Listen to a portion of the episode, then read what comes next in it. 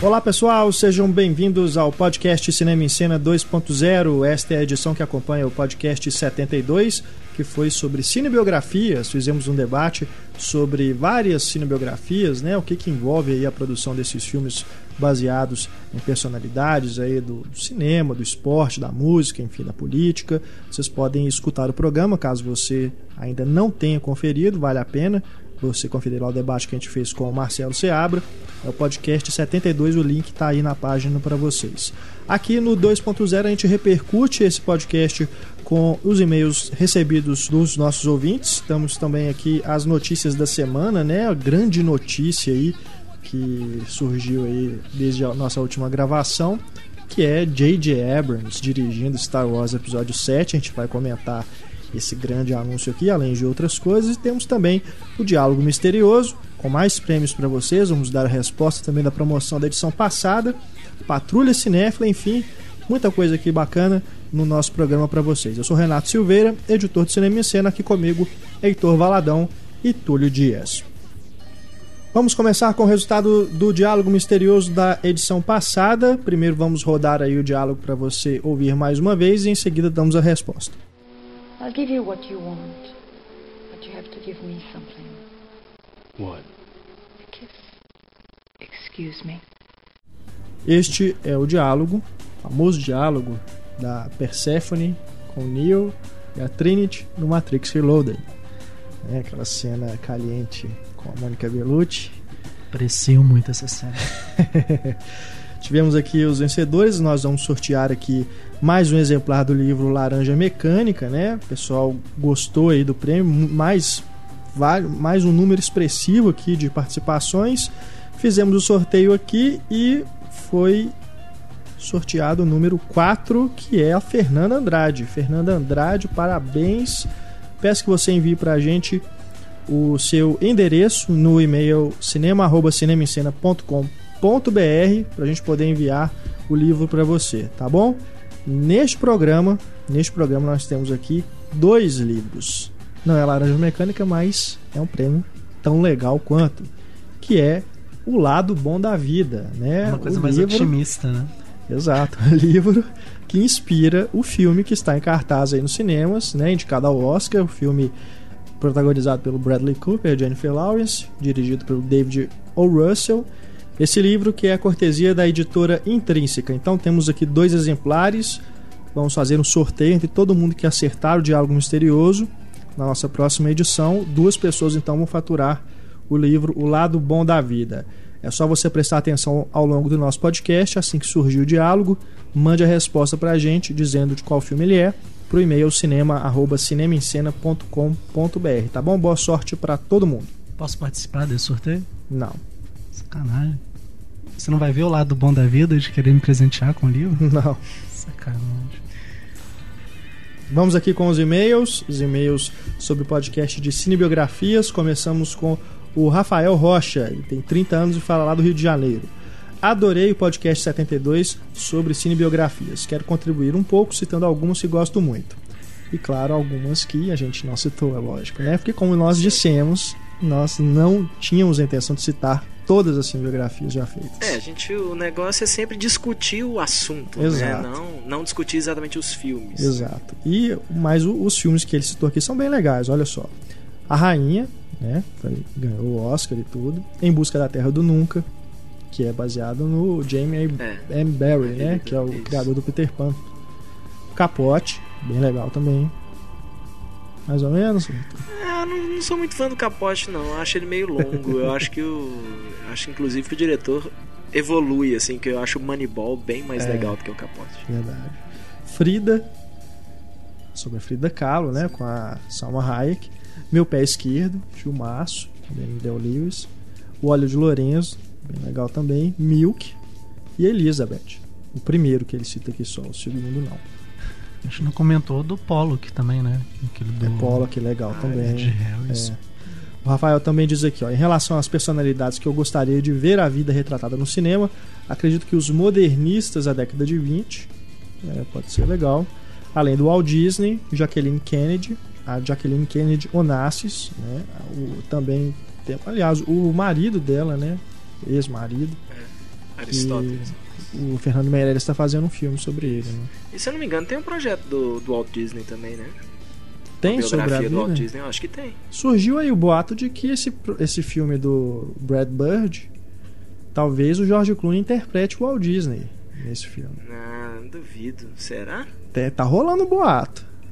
É que chamava 1952 e É. agora chama-se Tomorrowland. É, e Cê- diz que pare... ninguém sabe ainda porque não- informações oficiais ninguém divulgou ainda, né? Mas especula-se aí que esse Tomorrowland seria um parque temático que o Walt Disney começou a desenvolver, mas não foi pra frente. Seria aí o que ele estava desenvolvendo antes da Disneylandia, né? O parque famoso aí.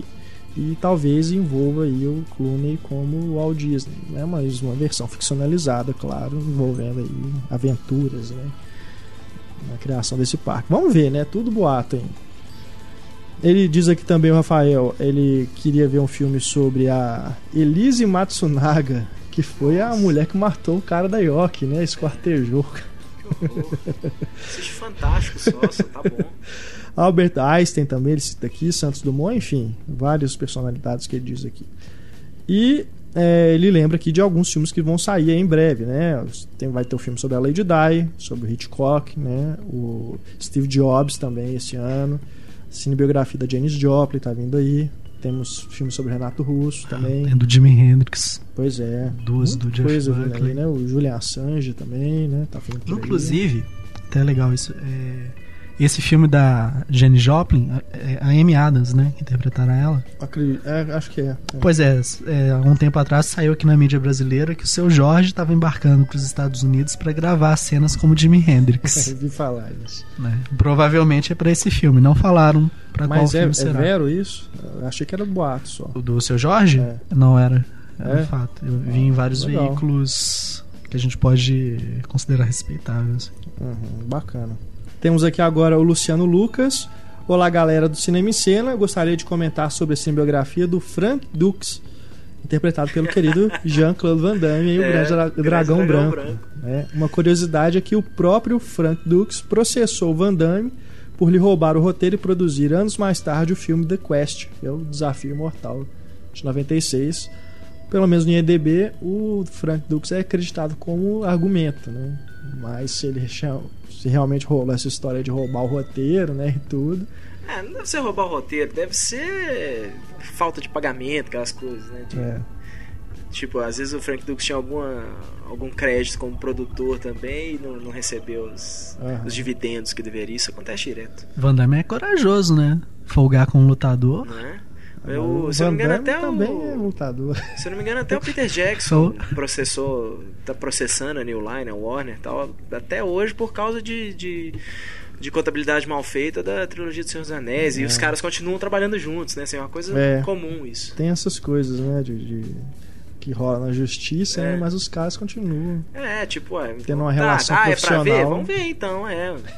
Vamos ver então o que, que é que tá devendo. É igual o Robert Evans e o Coppola lá pela, É. pelo poderoso chefão, né? Assim.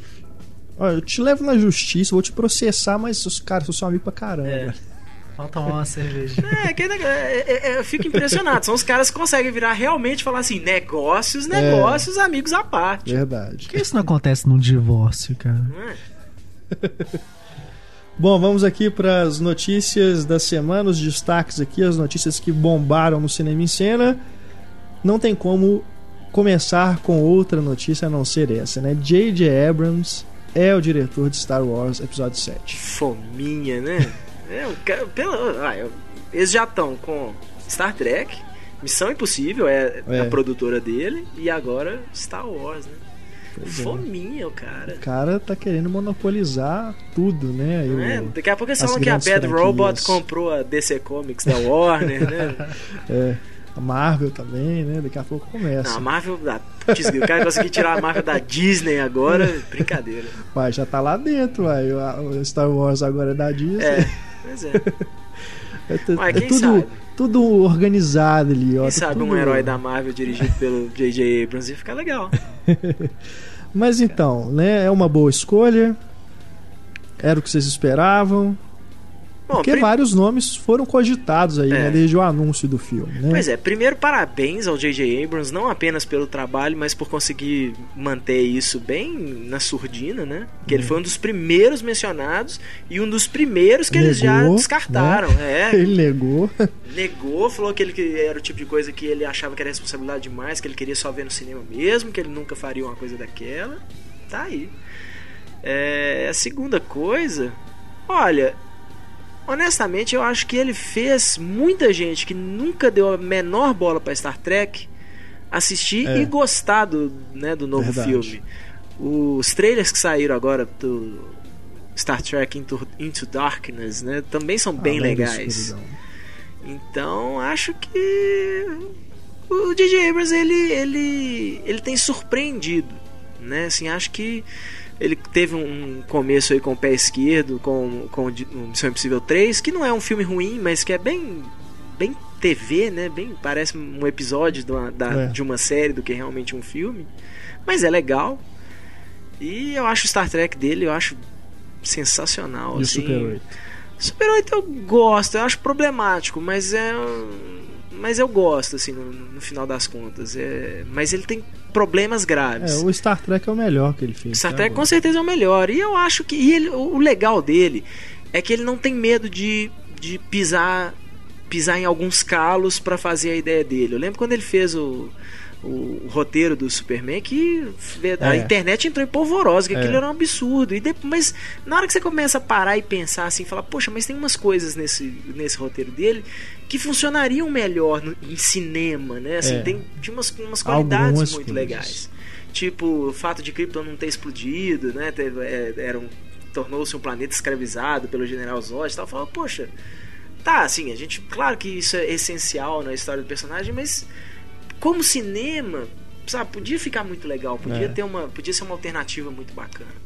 Então eu acho isso, eu acho que ele tem um, um- ele, ele, ele tem muito respeito pelas propriedades que ele pega, mas ele também não tem medo de mudar o que ele acha que vai ficar bom como cinema, Uhum. né? E eu acho isso muito legal. Eu acho, mais, eu acho muito mais louvável do que um cara que vai lá e tem, caga de medo de fazer as coisas porque ah, não pode desagradar os fãs. Uhum. Vai, tem que desagradar os fãs de vez em quando, senão você não surpreende ninguém, né? E você, Túlio? Então, eu reconheço tudo isso aí que o Heitor falou sobre as qualidades do Abrams, só que eu vou na contramão e acho que Trekker não tem que meter a mão em Guerra nas Estrelas. é, o seguinte. Mas eu- peraí, ra rapidinho. É, o, é uma coisa legal isso. O, Abrams não é tracker, nunca Pois é, ele foi. comentou ele isso, Fala ele comentou que- isso, exatamente. Tanto que foi um dos motivos que ele resolveu fazer Star Trek, é porque ele não tava nem aí. Que ele não Então, tinha que ele- responsabilidade. Exatamente, né? que ele não É, sentia não que ele ia estragar pressão. alguma coisa, porque ele nunca ligou pra Star Trek. Pois é, mas no caso do Guerra nas Estrelas eu acho completamente diferente. A gente sabe que agora as batalhas de sabre de luz terão flares adoidado, então cuidado com a vista sensível aí. Mas. Imagine a Estrela da Morte explodindo com Lens Flare. Nossa, cara. Melhor do que aquela, aquele anel branca, de né? fogo que o George Lucas enfiou depois, fazendo bom, barulho de guitarra explodindo. Mas eu acho que, porra, tomara que ele faça um bom trabalho, mas não curti muito não. É, o meu medo é o que vão pedir pra ele fazer. Porque eu acho que ele se adapta bem, né? As franquias aí e tudo. Mas é aquilo, Star Wars ele tem um estilão clássico, né? Que mesmo na trilogia nova foi mantida ali, né? Apesar da tecnologia estar mais avançada, os efeitos especiais mais avançados e tudo, você vê que o filme ele tem uma não só a mitologia é respeitada, mas o estilo mesmo, né? As transições, os movimentos de câmera, tem um estilo que é respeitado ali. Eu não acho que Star Wars precisa ser repaginado igual Star Trek foi, né? Então eu fico com medo é se a Disney inventar de pedir para ele fazer a mesma coisa que ele fez com Star Trek, fazer com Star Wars, tornar um negócio mais ação do- dos anos 2000, né? Não sei, mas eh, fica torcida aí para que seja realmente um filme bacana, né? Eu, como grande fã de Star Wars, a minha expectativa é de que, de, de que esse novo projeto faça jus né, ao legado da, da franquia e seja melhor do que a trilogia nova, né? Mas, não sei, o Abrams não seria a minha primeira escolha, não. Minha primeira escolha era o Brad Bird mesmo. Que o Brad Bird a gente vê no Missão Possível 4, né, um diretor que também trabalhou com Missão Possível, ele tem um estilo de direção mais pé no chão, né? É uma coisa mais old school, vamos dizer assim, mais classicão, assim. Acho que para Star Wars seria interessante. Cara, Brad O Bird, eu não sei. Brad Bird pra mim fez o grande filme de ação dos últimos anos, como Sempre Se Viu 4. É, acho que- puta é filme. muito bom, né? E- Mas vamos ver. E é um cara que, assim, ele faz as coisas, é, às vezes até meio brega, mas é, o próprio filme tira sarro disso, assim. Eu acho que É. ele tem um senso de humor em- É, isso é muito ótimo. legal. Mas, honestamente, pra mim, qualquer coisa é, me- é melhor do que ver o George Lucas fazendo, fazendo Star Wars, cara. Mas de qualquer forma, né, independente de ser bom ou ruim, tomara que seja bom, o Abrams já tá firmando o nome dele como o nome, assim, É, nerd é da- o- dessa geração, né? É o próximo Spielberg, o George Lucas, Robert Zemeckis e, E eu acho legal etc. isso, porque uma- é, ele não tem nenhum filme realmente, assim. é, é, é, o Star Trek fez um sucesso bacana, especialmente pra franquia Star Trek, que nos últimos filmes, né, já tava, já tava meio caída. Mas nem o Super 8, nem o Missão Impossível 3, nem o, o Star Trek são mega sucesso de bilheteria, né? Assim, é um cara que eu acho que tá vindo exatamente por isso. É um cara é, igual a gente discutiu uma vez isso sobre o Del Toro num dos podcasts. Que é isso, é, é um cara que chega na, na, num esquema de estúdio e consegue trazer alguma coisa nova, É. alguma coisa é, repaginada de verdade, né? Assim, pra pra poder atender um público novo. Então, E acho, ele, ele se assemelha também ao, ao James Cameron, né? Que o James Cameron também começou fazendo continuação né, de outras franquias e depois foi se estabelecendo como um nome muito forte na indústria, né? O J.J. Abrams também foi pegando aí. Ele já veio da televisão, né? Com nome forte É. por causa das séries que ele fez. Lost aí, a, a mais é, popular delas. É, mas ele também já tinha feito Alias, né? Que fez muito sucesso também. Felicity. Felicity, né? E depois que foi pro cinema, tá, agora tá se firmando, né? Mesmo, né? Cara, Acho que Star Wars aí é o que vai realmente colocá-lo de vez aí nesse no patamar dos Panteão grandes, aí, né? né? Os grandes de Os Hollywood. aí. Moneymakers. É. Mas vocês acham que ele tem uma assinatura nos filmes dele? Porque, É o Lance Flair. né? Não, visualmente falando, é isso. Ele, visualmente falando, ele é meio. Vamos dizer, ele é mais um, É. né, hoje. Que ele gosta daquela coisa de câmera na mão e tal. Mas eu acho que ele tem uma, um, um olhar legal. Eu não acho gratuito quando ele faz. Especialmente essa parte de câmera na mão, assim tal. Eu acho bem legal. É, é um cara também que sabe na hora de parar a câmera, respirar um pouquinho, deixa a câmera paradinha aqui pra pegar essa cena e tal. Então, eu, eu, eu gosto, eu gosto dos É, filmes não, dele, é um assim. bom diretor, né? Não falo que vai ser assim, nossa, Star Trek vai ser do caralho com o J.J. Abrams, porque não dá pra saber ainda, né? Mas é um Star cara que eu Wars. acho, é, eu acho promissor, assim. Eu acho que a franquia pode, é, é, depois da, Pra mim, que é um fiasco, eu acho a nova trilogia mesmo. Eu acho todos os três filmes muito fracos. Vão melhorando, né? O primeiro é um pouquinho pior do que o segundo, que é um pouquinho pior do que o terceiro, mas mesmo assim o terceiro, que muita gente depois falou, ah, finalmente e tal, eu falo, bicho, meia boca, Como é que você fala isso da batalha do. Anakin com o Obi-Wan, cara? meia boca pra baixo. Falando nisso, Lágrimas o relançamento em 3D dos episódios 2 e 3 adiados aí indefinidamente. Acredito eu que eles vão esperar chegar próximo aí do Claro. lançamento do 7 e vão passar todos no cinema, né? Em série aí, um, um de cada, cada semana, um em cada mês, sei lá. Mas vão, com certeza eles não vão desperdiçar o trabalho todo, porque certamente já está bem avançada a conversão para 3D desses filmes. Né? E vocês acham que o Abrams pega mais dois filmes ou tomara É que fique vai depender, né, cara, do, do que acontecer, mas ele, não sei, só se for. Só se realmente não der certo que eles vão. Eu acho que deveria fazer de igual lá. a trilogia clássica. Cada filme é Agora- um diretor. É, Mas a trilogia Vamos ver. clássica tem isso, né? Assim, são três diretores de estilo muito parecido, visualmente falando, narrativamente falando. né? Então, os filmes não destoam entre si. O Abrams é um cara que pra você, né, assim, de duas uma, ou você tem que botar um cabresto no Abrams e falar, olha, você vai ter que fazer uma coisa mais clássica aqui, né? Ou então vai ter que pegar cara que seja meio clone, né, que faça essas tem um estilo não, e parecido. o, o fato dele ter continuado lá na Paramount, lá como produtor do Star Trek, não sei, ou é ganância de estar, né? Eu quero ficar com tudo, ou uma segurança, porque, tipo, se não der certo lá, eu não der conta de continuar para os próximos e tudo, eu posso voltar É, para aqui. então já tem esse termo no contrato dele, né? Que será um filme. É, na verdade, é porque o, o Abrams é o cabeça da produtora lá, que é a Bad Robot. Então, qualquer projeto da Bad Robot, o Abrams ganha um crédito de produtor. Às vezes ele nem encosta num projeto e o nome dele tá lá como produtor do filme porque é a produtora dele. Que eu imagino que vai ser o mesmo caso com Star Wars. Provavelmente vai ser uma produção da Bad Robot dentro da Disney. Né? Então, no- só, só a não ser que a Paramount tenha um, contrato de exclusividade com a Bad Robot e ele esteja contratado apenas como diretor mesmo. E aí vai, pode ser complicado pra ele, né? Porque ele vai ter que um cara que tá acostumado a mandar em tudo, a fazer, né, ter opinião em tudo, de repente vai ter produtor falando, cara, fica na sua, que aqui você não manda nada, você é um, um contratado. Vamos aqui para as notícias do- das adaptações de quadrinhos, né? Tivemos aí dois grandes anúncios. Primeiro, Sin City 2 finalmente encontrou a sua dama fatal, que é a Eva Green. Né? Excelente Massa! escolha. Excelente. Puta escolha. escolha. Fatal. Segunda Ela- vez que ela vai fazer alguma coisa do Frank Miller, né? É. Apesar de que esse, essa continuação do 300 ainda não existe oficialmente como revista em quadrinho, mas provavelmente vai sair na mesma época que o filme. E acho uma excelente escolha. Eu achava a Angelina Jolie uma escolha muito óbvia, né? Ficou anos aí, enquanto eles falavam de fazer a Dama Fatal, ficaram anos falando que a Angelina Jolie estava interessada, não sei o que. Nunca passou mais do que especulação. Né? Uhum. Você já leu essa história? Já. Bem legal. Ela é mais. É porque o, o- o primeiro filme, eles vão fazer a mesma coisa no segundo, né? Vão pegar várias histórias. Mas eu acho, eu acho a Dama Fatal é, mais. Mais viagem, assim, do que o primeiro Sin City lá, que é o, a história do Marvel, né? Foi a primeira história do Sin City que saiu. Uhum. E pra mim a Eva Green tem tudo que a personagem precisa. Ela é linda, ela é sexy pra caramba, sabe?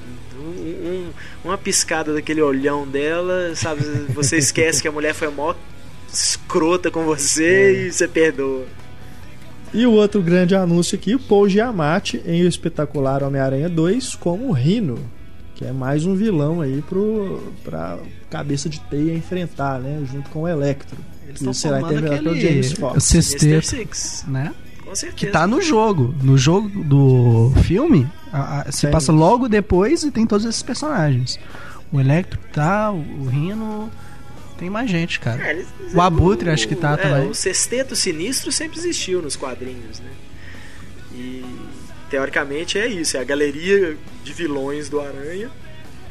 Mas acho uma excelente escolha. Acho completamente é, Inusitada. inusitada. É. E é um puta ator, né? É, Assim, então, genial. um pouquinho de CGI aqui e ali, uns, uns efeitos bacanas. Cara, ter, o- você vê o o Giamatti como Rino, vai É. ser. Acho que vai ser muito legal. E Armadura de barriga. Tipo, Né? aumenta a barriga dele e dá barriga, né, galera? o Lagarto é do Sexteto Sinistro Não. também?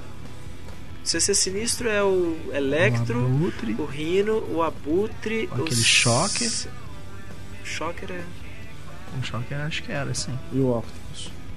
Não, era, era meio que um. O Octopus era o líder, se eu não me engano, do CC Sinistro. Tinha. Não é o mistério. Escorpião. Escorpião? Acho que era o escorpião. Tem o Homem Acho que Hídrico. era o escorpião. O não? escorpião tá no jogo, cara. Não, era o- não tem um Homem Hídrico ou Homem-Areia no CC Sinistro? E Nossa, como era o que é? Esse grupo ele atua junto ou cada hora eles mandam lá pra bater no Homem-Aranha? Ah, é aquela, é aquela coisa bem quadrinhos, né? Ah, estamos todos cansados de apanhar do aranha, vamos nos unir e. e- Aham. Estão na sessão de depressão dos vilões e falam, vamos formar um grupo pra dar um pau no Homem-Aranha. É uma Entendi. bobagem, mas. É, porque, pelo visto, como escalaram o Andrew Garfield, que é um cara novo ainda, né? Que ainda vai poder, diferente do Tobey Maguire, que daí uns, alguns anos já não poderia mais interpretar o Homem-Aranha com o mesmo vigor, né? O Andrew Garfield pelo menos dá pra aproveitar aí durante mais um bom tempo. E de repente pode ser, né? Que nos próximos filmes aí, talvez se estenda aí pra 3, 4, 5 Homem-Aranhas com ele e talvez dê pra aproveitar aí, né? Esses vários vilões, né? O Homem-Aranha tem vilão pra cacete. Pois é. né? Ele e o Batman, acho que são os dois personagens com mais uma galeria de vilão mais interessante que tem nos quadrinhos. É. É, o primeiro CC Sinistro era o Abutre, o Eletro, o Craven, o Caçador, o Mistério, que é aquele que faz as ilusões e tal, e o Homem-Areia, com liderança do Octopus, né? O Octopus sempre que formava aí o Uhum. Sexteto Sinistro. E depois disso, milhares de outros. O Camaleão fez parte, o Gog, o. O, O Escorpião, não? Macabro. O Escorpião, acho que não. O escorpião tá até no jogo. Se eu não me engano, é alguma coisa relacionada ao Scorp também. Eles estão fazendo uma experiência e no jogo aparece lá o cara malucão, assim, ele detona tudo, aí você tem que dar porrada nele. É, né? Até, praticamente todos os grandes vilões do Homem-Aranha já fizeram Uhum. parte do Sexteto Sinistro uma hora ou outra. Agora a Felicity Jones também entrou pro elenco, só que ainda não se sabe qual personagem será. Já estão especulando aí que pode ser a Beth Brandt, né? Porque parece que o, o Joy Jonah Jameson vai aparecer nesse filme. E ela, a Beth Brandt é a secretária, né? Isso. Lá Que do- também foi. Talvez. É, talvez a, a Betty Brant aí entrando no, num tipo de. de papel bem secundário mesmo, igual a, a anterior, a Elizabeth Banks. Banks fazia, né? Assim, que. No máximo era isso, né? Uma, ela- É. Ele tinha uma amiga, né, dentro do. É, do- era um alívio do negócio. cômico, Por né? quê? Porque nos quadrinhos ela foi namorada do, do Peter Uhum. Parker também, né? Mas agora, como já tem a, já tem a Gwen Stacy, aí, né, nesse próximo filme a gente vai ver a chegada a da Mary Jane. Jane, então acho É. difícil que eles aproveitarem fazer um, um quadrilátero amoroso aí. Peter acho que é vai ficar só o pegador, né? triângulo mesmo. E a Gata Negra? Que é uma personagem que também, quando o Sam Raimi fazia os filmes, todo mundo suspeitava que ela poderia aparecer em algum momento. né? É.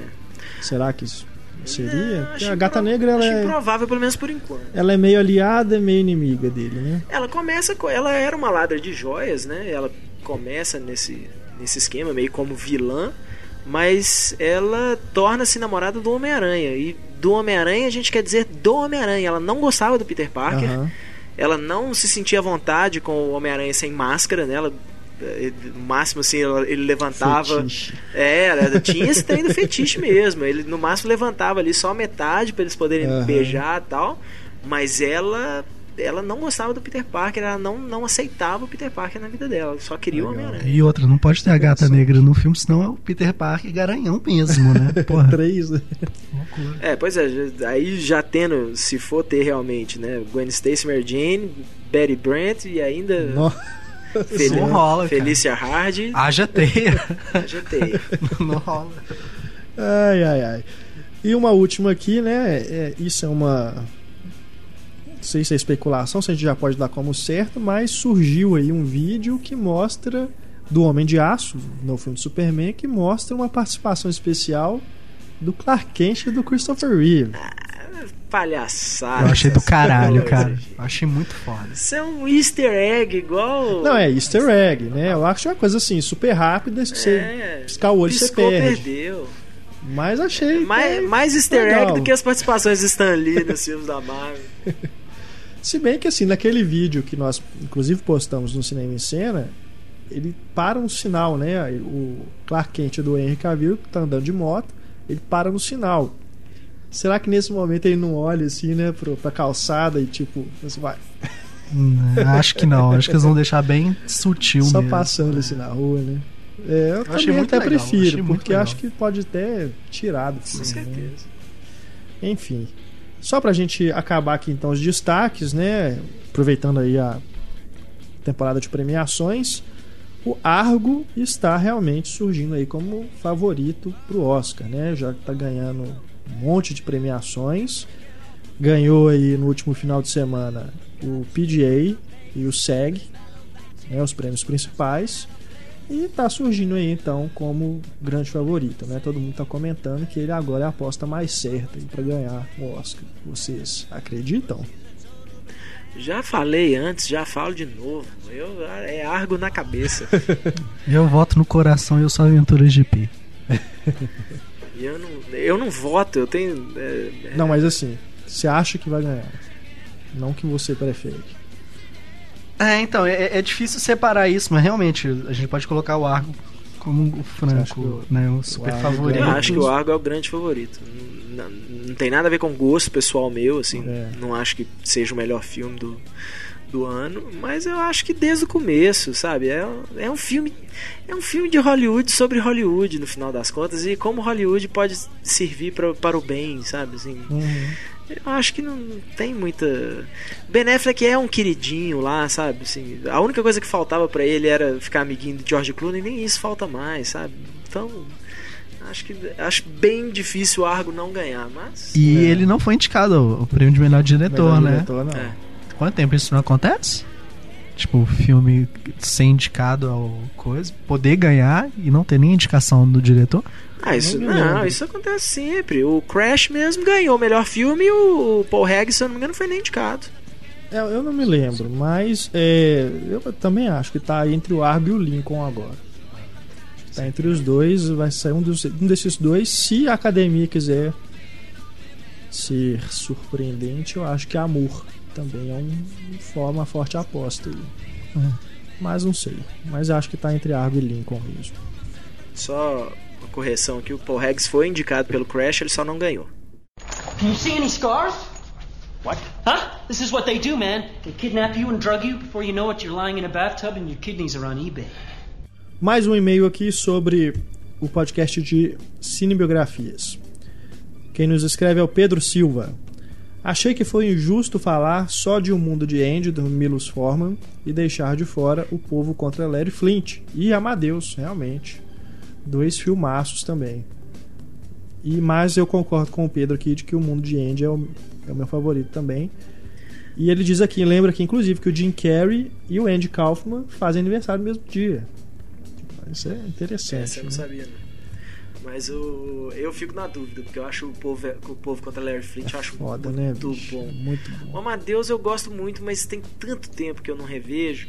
É um filme que eu preciso Uhum. rever, assim, pra saber. Porque eu, eu lembro que o povo contra Larry Flint tinha uma época que passava na TV a cabo. É. Então, assim, praticamente toda semana eu revia, porque tava lá É à toa, verdade. assim, ó, tá começando, e ficava. É mesmo. O Pedro continua aqui, ó. Um que pode ser debatido se conta como biografia ou não é anti-herói americano. Claro que conta. Conta, né? com É certeza. porque é, é até das mais interessantes, porque É. tem o Harvey Pica real e a versão que é do Paul Giamatti, né? É muito bom. E ele também lembra aqui de Invictus, do Clint Eastwood, também um filmão, verdade. Ele tem uma curiosidade aqui sobre esse filme. Ó. Dentro da parte que nem todos os fatos foram contados, eu fui procurar no YouTube imagens da final da Copa de Rugby e os comentários falam que a seleção da Nova Zelândia foi sabotada. O hotel teria servido comida estragada no dia anterior e o time inteiro passou a noite no trono e foi jogar debilitados. Ainda assim, aquele final ficou muito bonito. A gente falou do Chaplin, né? Também do Richard Attenborough, diretor, e ele lembrou aqui também do Gandhi, que a gente não citou, verdade. Também muito bom. Aqui o, ele também lembra aqui, ó, do, que o Schwarzenegger tem uma biografia feita para TV. E tem mesmo. É Eu li aqui, chama See Arnold Run, de 2005. E quem que faz o Schwarzenegger? Pois é, quem faz o Schwarzenegger jovem é o Roland Kickinger, que inclusive foi escalado para fazer o T-800 no Exterminador do Futuro 4. Depois eles tiraram a cara né, e colocaram a do Schwarzenegger. né. Quer dizer, não é do Schwarzenegger, né? É uma versão digital do rosto É. do Schwarzenegger, né? Mas o corpo é desse cara. E quem faz o Schwarzenegger velho, né? Já na versão Governator, é o é o alemão Jürgen Prochnow. Fez o Barco, Código da Vinci, entre outros filmes. Esse filme de 2005 foi feito para TV. Não vi ainda, mas fica aí a recomendação. Deve ser interessante você ver essas versões do Arnold Schwarzenegger aí, né? Os atores interpretando ele. Deve ser legal mesmo. Bom, vamos lá. Vamos lá aqui com mais um e-mail que é do Sérgio De Bortoli. Minha jornada cinéfila não é muito extensa para eu poder contribuir muito, mas eu lembrei de um filme que eu gostei e de uma personalidade que ainda é um tanto misteriosa. O filme é A Vida e a Morte de Peter Sellers, do Stephen Hopkins. Sei que não daria para dizer sobre todos os filmes biográficos, mas esse é o primeiro que vem à minha mente quando eu lembro desse assunto. E realmente é um filme bem legal. Ele foi feito. Isso é engra- engraçado também, porque ele foi feito inicialmente para TV, é uma produção da HBO e da BBC, mas ele acabou passando no Festival de Cannes, foi selecionado para concorrer a Palma de Ouro e tudo, depois foi exibido em vários cinemas, né, em vários países. E, mas ele inicialmente é uma produção para TV. E tem né, o Geoffrey Rush como o Peter Sellers, uma interpretação magnífica. E o Kubrick também está lá, interpretado pelo Stanley Tucci. E o Blake Edwards, né, que, que o Peter Sellers trabalhou na Pantera Cor-de-Rosa, é feito pelo John Lithgow. Bem legal o filme. Bem legal mesmo. É, ele foi lançado em DVD no Brasil, É. inclusive. Vale a pena. Muito bom. Patrulha Cinéfila. Patrulha Cinéfila, hoje temos aqui um caso com problema de meia entrada. Quem nos escreve é o Marco Lucchini. Fala galera do Cinema em Cena. Estou mandando esse e-mail para relatar um problema que tive indo ao cinema assistir às aventuras de Pi em 3D no cinema do Shopping Colinas em São José dos Campos, São Paulo, Rede Cinemark. Que novidade, não é? Apesar do filme ser muito bom, foi uma das piores experiências que já tive em cinemas. Passei no shopping no horário do almoço e aproveitei para comprar os ingressos com antecedência. Comprei para a última sessão. No momento da compra do ingresso, pedi uma meia entrada, pois tenho a carteira de estudante. Mostrei a carteira para a atendente no guichê e ela, sem sequer olhar direito, me deu a meia entrada. E olha que não havia mais ninguém na fila. Ela tinha todo o tempo do mundo para me dar atenção. Mais tarde chegamos com bastante antecedência para ver o filme e dar tempo de comprar pipoca e tal. 20 minutos antes de começar a sessão, fomos entrar e fui barrado pelo atendente, alegando que minha carteira de estudante não era válida para a rede Cinemark. Para piorar, o atendente estava sozinho e todo atrapalhado, sem saber se parava para falar comigo ou se continuava fazendo a entrada do pessoal.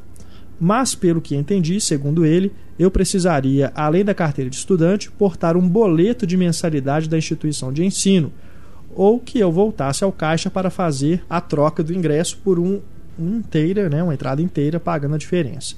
Tentei argumentar que, como estudo em uma instituição pública, não pago nada e por isso não tenho nenhum boleto. Além disso, semana passada entrei normalmente em outro cinema da mesma rede com a mesma carteira. E o pior, se havia algo errado, por que a moça do guichê não me comunicou no momento da compra?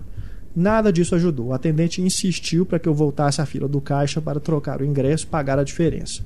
Pagar a diferença não era problema, mas a fila estava enorme e me faria perder o filme com certeza. Por isso deixei a esposa segurando a pipoca e o refrigerante e resolvi procurar o gerente. Depois de argumentar tudo isso com ele, o mesmo disse que deixaria eu entrar e que dessa vez passava. Depois dessa zica, tive que ir para a fila da entrada de novo e todo esse rolo me fez chegar na sala quando o filme já estava começando. Não parou por aí. Ixi. Não parou por aí. Mesmo com o protesto de alguns dentro da sala, assistimos aos 25 minutos iniciais do filme com as luzes acesas. Putz. E quando eu já achava que nada mais poderia piorar, no meio do filme um bebê de colo começa a chorar e o pai ficava andando com ele de um lado para o outro no corredor lateral, tentando fazê-lo ficar quieto. Meu amigo, você já tá perdendo o filme. Vai lá cara? pra fora. Como assim, velho?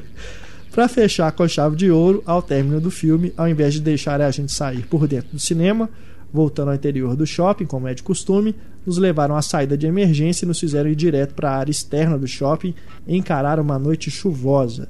Podiam ter um pouco de bom senso e deixar a gente sair pelo interior do shopping, que na pior das hipóteses faria a gente pegar bem menos chuva, pois fica bem mais próximo ao estacionamento.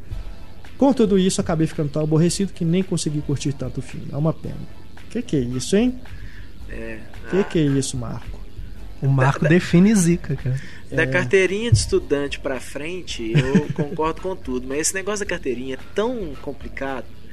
Por exemplo, a Larissa mesmo outro dia estava reclamando aqui que a carteirinha tem que ser pedida na entrada e não na compra do ingresso. Né? Ela tinha os argumentos dela em relação a isso e tal. Tá, né? Então, é, alguns lugares realmente, né?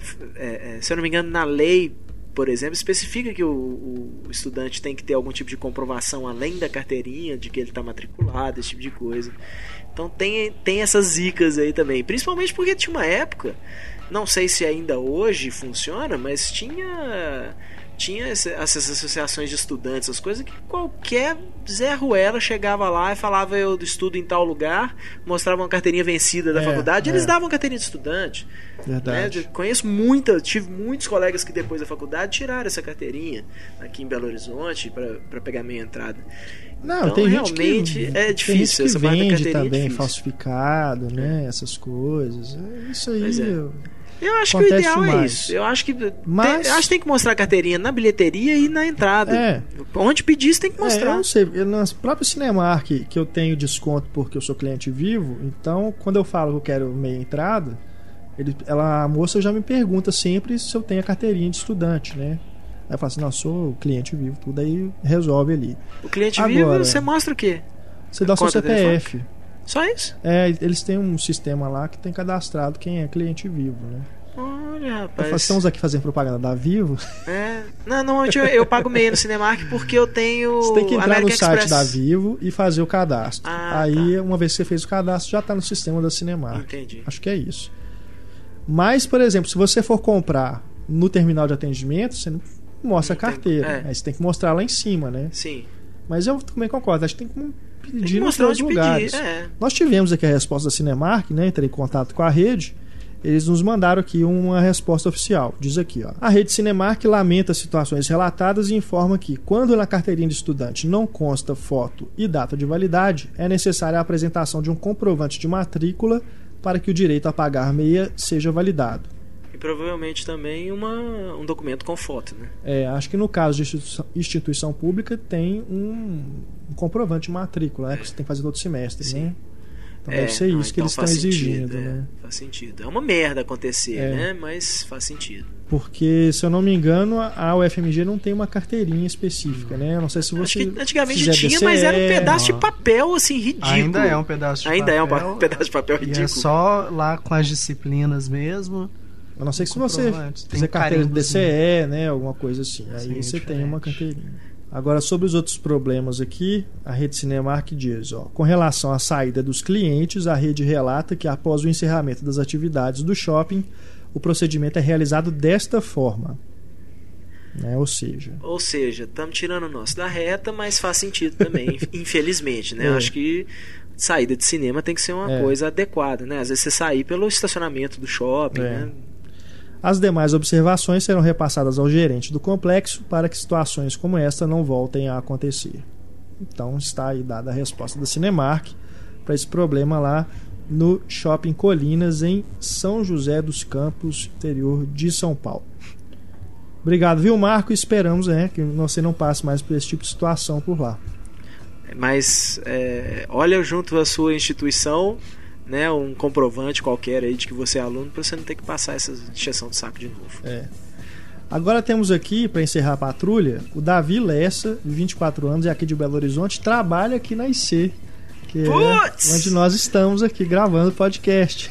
Será que ele trabalha aqui mesmo, né, aqui na Afonso Pena? É, é aqui. Ele deve estar aqui do lado da gente, né, na outra sala aqui, Por que, que, ele- é, por que, que ele não vê? Ele tem que vir dar ao vivo o testemunho dele. A IC é sócia do Cinema em Cena, né, quem nos fornece todo o material, né, toda a infraestrutura aqui para o Cinema em Cena.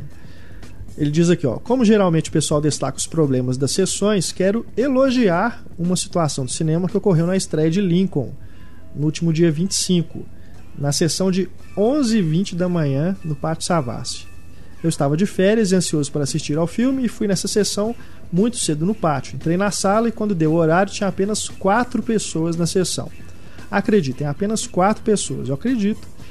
O filme, o filme começou no horário e tudo correu bem, como se a sala estivesse cheia, com as luzes se apagando e acendendo quando tinham que fazer, e a equipe do cinema demonstrando o mesmo profissionalismo. Fiquei até o fim dos créditos e só então a equipe de limpeza entrou na sala. Enfim, achei que iam cancelar a sessão pelo número de bilhetes vendidos, mas não, tudo correu bem e eu não precisei enfrentar nenhuma bagunça. Não sei se fico triste pela sala vazia ou feliz por ter visto o filme na mais completa paz. Pode Tem fe- dúvida? Pode ficar feliz, porque a sala vazia é só o horário da sessão mesmo que você pegou, dia de estreia e tal. Com certeza Cara, os cinemas estão fico, cheios. Quando eu vou em sessão muito vazia, eu fico na dúvida mesmo se eles não vão cancelar a sessão. Ah, cara, eu, é como eu disse, eu já peguei sessão já vazia. sozinho, Eu já, pe- é, eu já vi filme sozinho e não cancelaram. O pessoal, pe- normalmente o pessoal que trabalha lá, É. os caras não querem nem saber. Ah, tem gente na sala? Tem, liga aí, pronto. Eles É. não preocupam se, se- ah, se não tem gente suficiente e tal. É. Mas bacana, né? Eu, eu tenho dado assim, quando dá, eu dou preferência às sessões mais cedo mesmo, nesses É. horários. Mais tranquilo. 11 horas, meio-dia, que É geralmente tá muito vazio. Normalmente mesmo. é, tá vazio e as pessoas que estão lá são pessoas realmente interessadas É. em ver o filme. Então, então você não tem que Ou preocupar então com alguém tá bagunça. querendo cochilar, né? É, melhor ainda. Melhor O- nada se o cara começar a roncar. E aí? Aí você Que já manda, aconteceu uma você já manda um sapato na cabeça dele finge que não foi você. O Davi ainda diz aqui que achou Skyfall, né? O melhor James Bond já feito. Ele escutou o podcast aí do 007. Ó, Davi, agora eu já tô em dúvida sobre todo o seu testemunho, né? Ele disse que se sentiu homenageado, né? Como fã da franquia 007. Deu parabéns pra todo mundo aqui pelo programa e disse que um dia paga uma cerveja pra todos pra agradecer. Eu vou cobrar, cara. Pois é, já que ele Né, aqui, eu vou né, cobrar, vai cara. lá agora. Agora! Cobrar Agora. essa cerveja. Vamos sair daqui e fazer um happy hour, né? Os convide, fica por sua conta. Eu vou Valeu, cobrar, Davi. cara. Um abração, cara.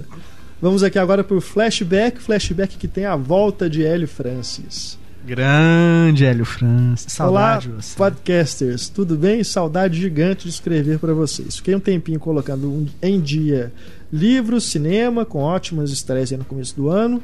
Consegui assistir a sete filmes da enorme lista que tenho só do podcast.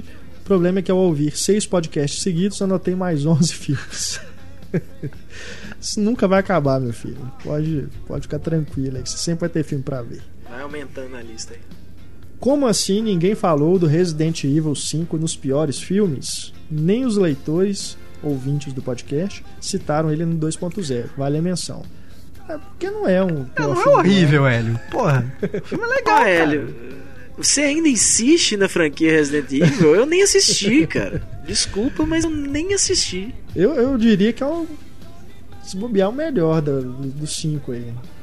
Resident É, Evil é o tipo de coisa dos que eu já primeiros. deixo pra TV a cabo, assim. É bem- vai passar, ah, vai é passar. bem videogame mesmo. Assisto e pronto. Mas, enfim. Até pelo 3D, que é legal e tal. É. Renato, gosto de muitas coisas do podcast Cinema e Cena, mas tem uma que é de longe a melhor, a série Grandes Diretores. Adoro ver a música inicial, moldada ao tema, e não é à toa que o diálogo misterioso mais genial apareceu justo na série, nesta série no podcast do Spielberg, foi quando a gente usou o diálogo do Contatos Imediatos. Eu preciso dizer ainda, diz aqui o Hélio, que eu amo Alá. Não, eu não me converti ao islamismo. Me refiro a Ana Lúcia Andrade. ah lá, fala pra ela, viu, Hélio? A presença dela sempre é maravilhosa e o podcast sobre o Kubrick foi o melhor. O único defeito do podcast é que ficou um pouco pequeno demais. Quais as chances de rolar uma versão estendida? Pô, três horas de, de debate, né? Juntando os dois aí. Amigos, enorme abraço a vocês. Estou voltando. Bem-vindo de volta, Hélio Francis. Marcos Davi Argolo Ribeiro. Olá a todos, parabéns mais uma vez pelo excelente podcast sobre a carreira do Kubrick. Gostaria de relatar a minha experiência ao assistir 2001, Uma Odisseia no Espaço. Me tranquei no quarto à noite e em silêncio dei o play no meu DVD ligado a uma TV de apenas 22 polegadas. Mas apesar do meu humilde aparelho, eu consegui desfrutar de alguma forma a experiência. Realmente, uma TV de 22 polegadas já é o widescreen pelo menos. Né? Imagina se fosse no de 14, né? Não vou dizer que é o melhor filme que eu já vi, porém eu nunca passei por essa experiência. Dias após ver o filme, as cenas continuam na minha cabeça juntamente com as músicas. Eu fico pensando o tempo todo sobre o significado do filme e as diversas interpretações que poderão acontecer. Isso que eu acho incrível.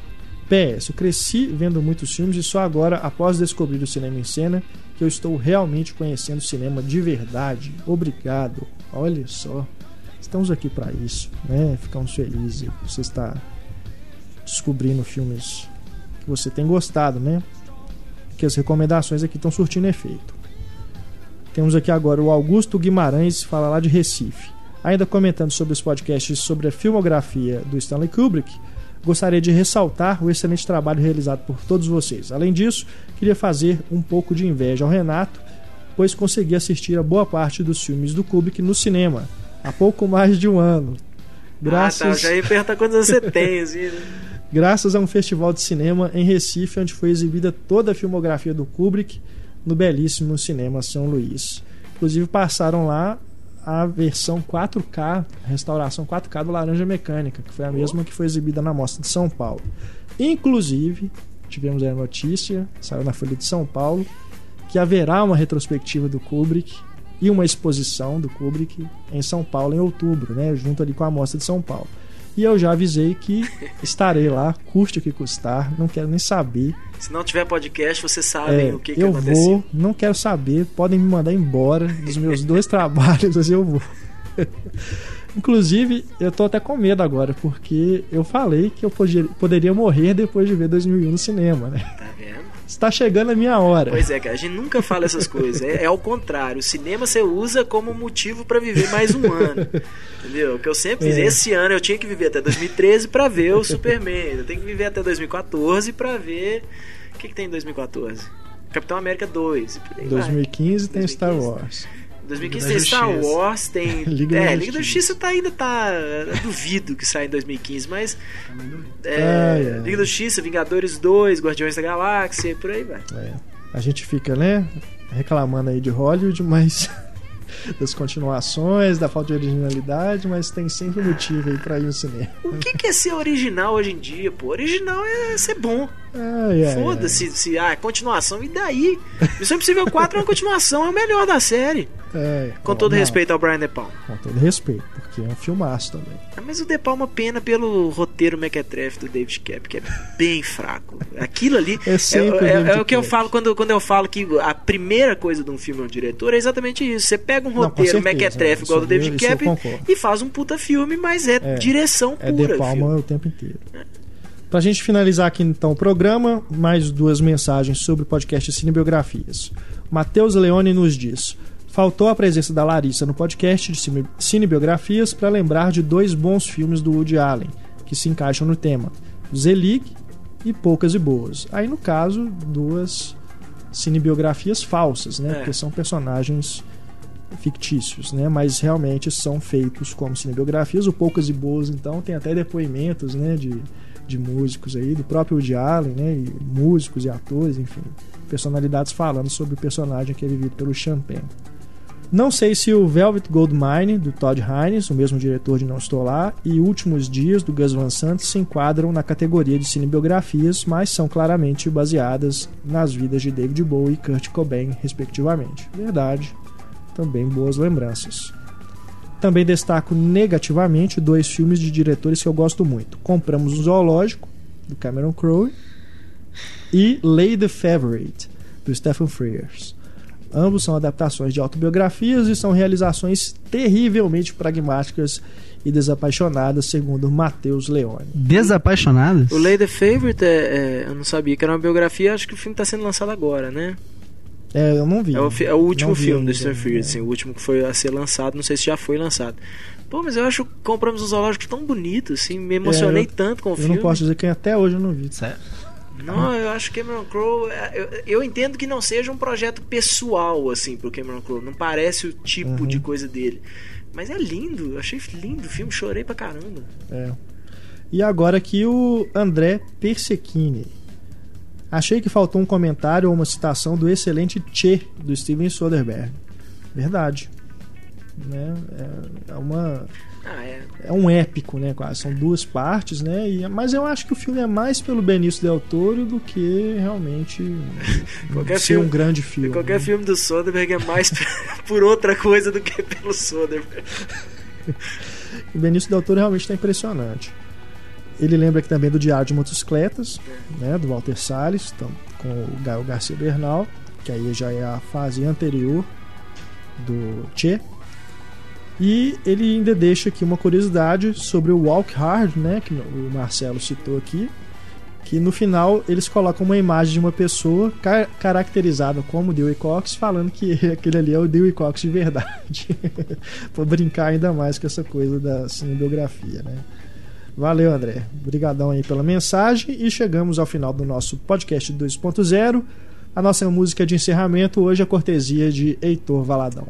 Pois é, essa música de encerramento é uma tristeza, porque sempre tem mais de uma música, né, pra gente encerrar o programa.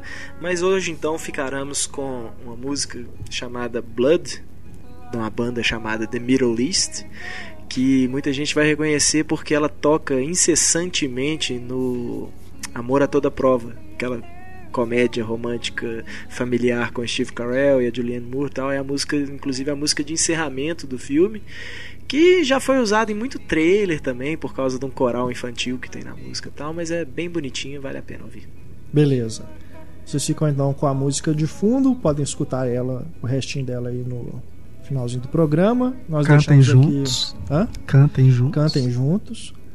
Nós deixamos aqui os nossos canais de contato para você escrever para a gente. Nosso e-mail é cinema@cinemascena.com.br. Nosso Facebook, facebook.com.br cinemascena e o nosso Twitter é o arroba Cinema em Cena. Aguardamos as mensagens de vocês.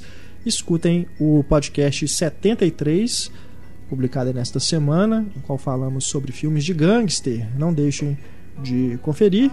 E aguardamos então as respostas também né, do Diálogo Misterioso, resultado no próximo podcast 2.0. Grande abraço, pessoal. Até o nosso próximo programa. Tchau.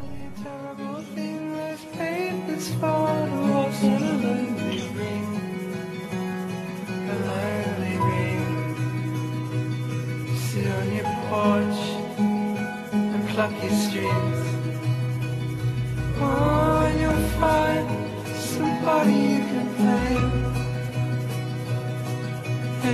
Find a creek that runs out into the sea.